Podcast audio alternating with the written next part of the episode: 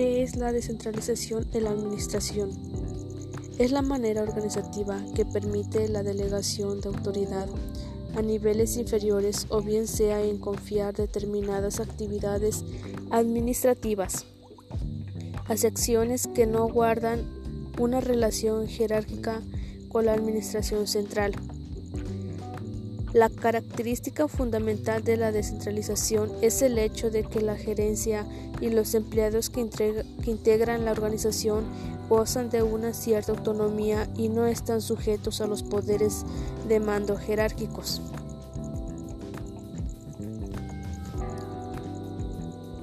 Es una organización descentralizada. Se alcanza a ejecutar acciones con mayor rapidez a la hora de resolver problemas. Mayor número de personas asisten con información para la toma de decisiones y los empleados se sienten más motivados e incluidos a las decisiones que afectan su vida laboral. En organizaciones muy grandes es necesaria la descentralización debido a que los altos directivos no cuentan con la información ni la capacidad para tomar todas las decisiones que abarcan las consecuencias del, objetivo. Las decisiones de descentralización, transferencias de funciones y competencias, inversiones descentralizada, articulación intergubernamental,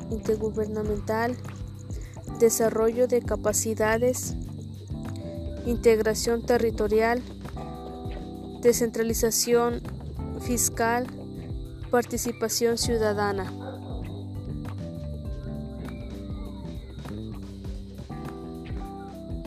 Ventajas de la descentralización. Algunas decisiones se realizan con mayor rapidez por quienes ejecutan las acciones.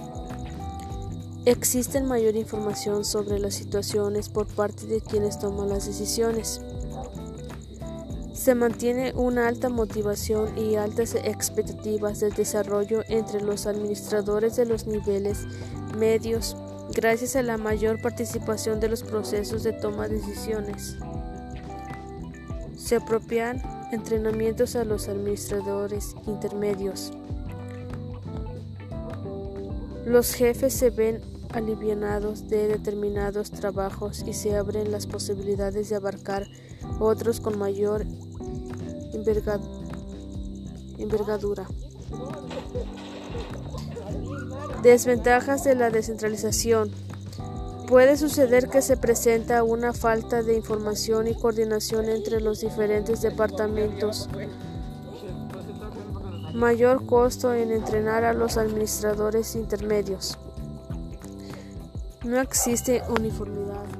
Las políticas y procedimientos varían mucho en los diferentes departamentos.